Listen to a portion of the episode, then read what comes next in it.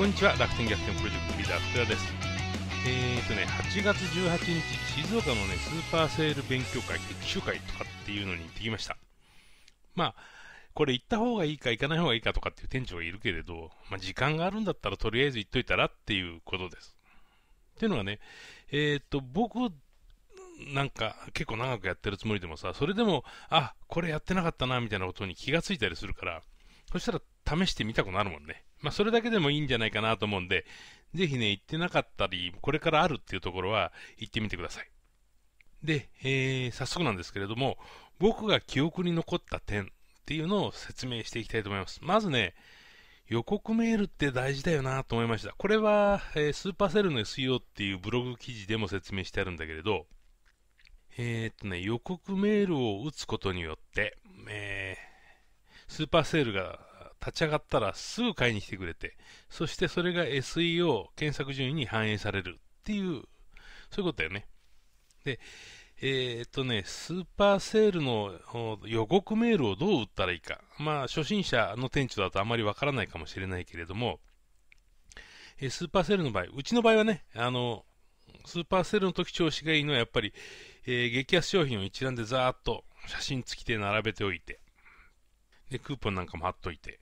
で、えー、スーパーセールではこんなものが安いですよっていうパターンね。で、それをお気に入りに入れといてください。それから、売り切れ前に買ってください。ということで、まあ、早いタイミングで買ってくれる。で、早いタイミングで買ってもらえれば、それだけ検索順位、長い間維持できると。で、さ、検索順位が上がれば売り上げも上がるっていうのも計測上分かってるからみんな SEO をやりたいわけで。で、今は売り上げがとっても強くなっちゃってるからね、SEO に占めるこの割合で。だとしたらもう、えー、メルマガでスーパーセルの立ち上がりと同時に買ってもらえるような工夫をすると。えー、お気に入りに入れておいてください。それから売り切れ前に買ってくださいと。スーパーセールは何日から、何日の何時からですっていう、まあこういうようなメルマガだよね。で、僕はね、予告メールってめんどくさくてあんまりやんなかったんだけど、まあ、あ前回、前々回、そして今回とね、話を聞いてて、まあ、予告メールやるかと思ってやったらね、やっぱり売り上げ立ち上がりが良かった。間違いなく。やろうやりましょうで、それからね、スーパーセールサーチ。まあこれも入れるのが面倒な割にさ、儲かんねえっていうか売れねえなと思ってるんだけど、まあ、まあまあ、ある意味ね、売れない商品はスーパーセールで安くしようが安くしまへんが売れないということ。ただ、本来だったら売れるのにもかかわらず売れてない商品ってあるんでね、うちの商品はとっても趣味性があの強い商品が、まあ、あの特に、えっ、と、パワーソンとか多いから、こういう商品ってさ、スーパーセールで安売りしたから買うとか買わないとかってもんでもないんだよね。だから、スーパーセールサーチに入れて売れるものって数が知れてるんだけれど、まあ一度ならずさ、例えばパワーストーンのブレスレット、全品5割引きみたいな感じで スーパーセールサーチ入れたけど、まあそもそも来ないね。探して買うものじゃないっていうところがあるからね。まあ、ただこのスーパーセールサーチに入れる理由、メリットっていうのは、まあ、赤字覚悟でも広告費払ったつもりになってスーパーセールで、えー、のせ安売りをして商品を買ってもらってリピートにつなげようっていうことだからさそもそもリピートがない商材リピートがない商材ばっかりのお店だったらさこれやると単にその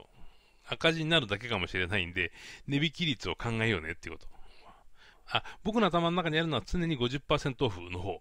やっぱね、10%オフのは数が多いし、みんな探してる、スーパーセルで期待してるのは半額50%オフ。なので、そちらの商品を何にするかっていうのを考えてます。まあ、うちの売れ筋商品の、えー、エントリー商品なんてやつをスーパーセールサーチで50%オフしたら、それは必ず売れるから。で、そこからリピートにつなげたいというのが思いですね。それからクーポン。クーポンって結構やってないお店多いんだね。まあ、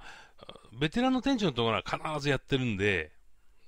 初めての店長もクーポン調べてやってみてほしいんだよね。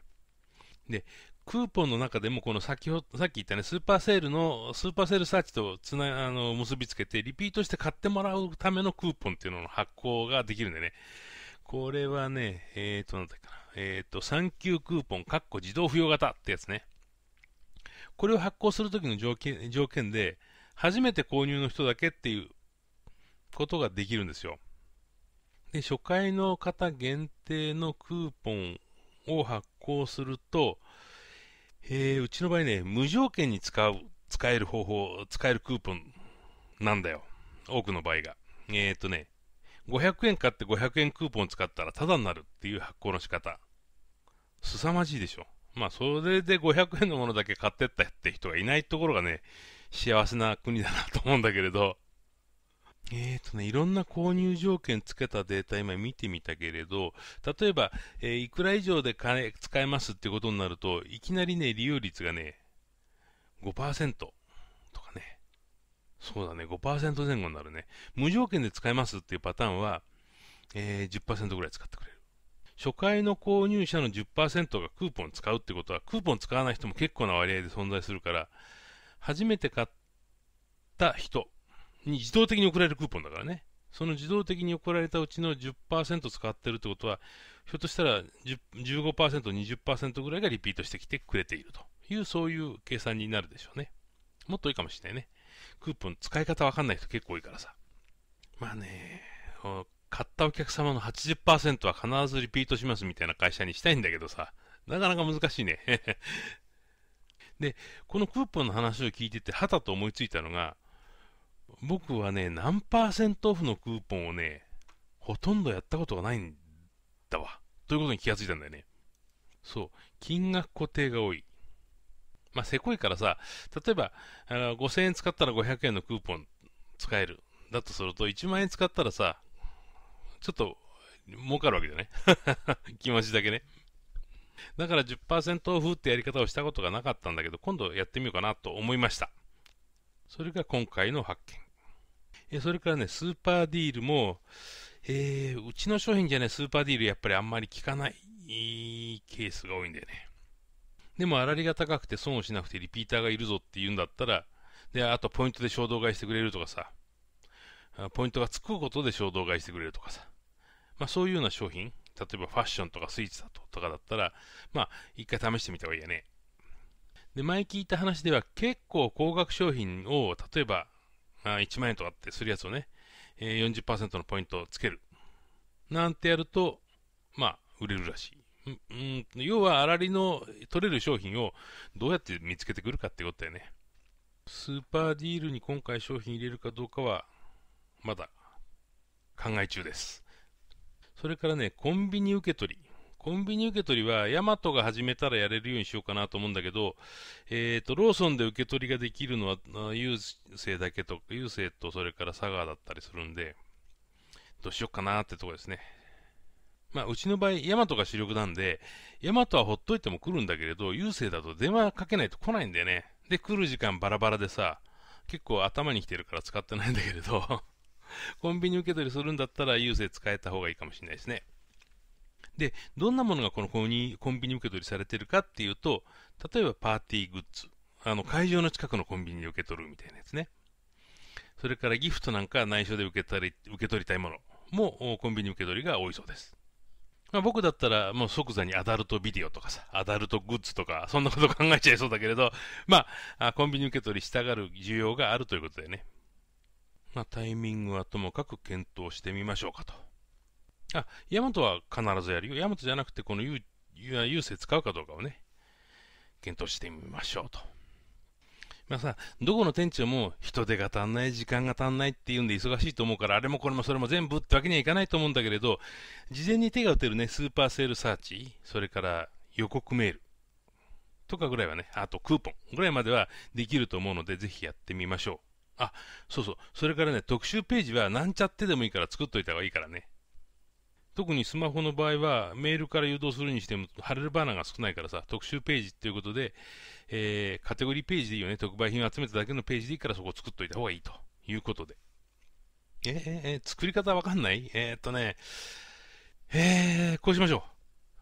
う。まあ、R タスクが あるのが前提なんだけど、R タスク2を使って、全部の商品、あと、商品のカテゴリーで、スーパーセールっていうカテゴリーを作っちゃってね。で、安売りする商品のカテゴリーにスーパーセールっていうのをつけとくと。で、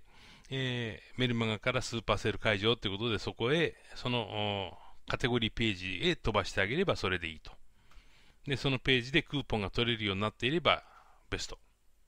カテゴリーページってさ、その自分たちなりの工夫できるじゃない？商品だと商品共通情報しかどんどん入ってこなかったりするけれど、カテゴリーはカテゴリーでまた情報入れられるからさ、そこにクーポン貼っておけばいいよね。えーと、もしそれを、その形で僕が作るとしたら目標の作業時間20分ってところかな。まあ時間はないと思うけどさ、スーパーセルのタイミングって売り上げが取れるし、新規のお客さんは来てくれるし、いいことずくめなんで、ぜひやってみましょう。それではまた楽天逆転プロジェクトリーダー、福田がお送りしました。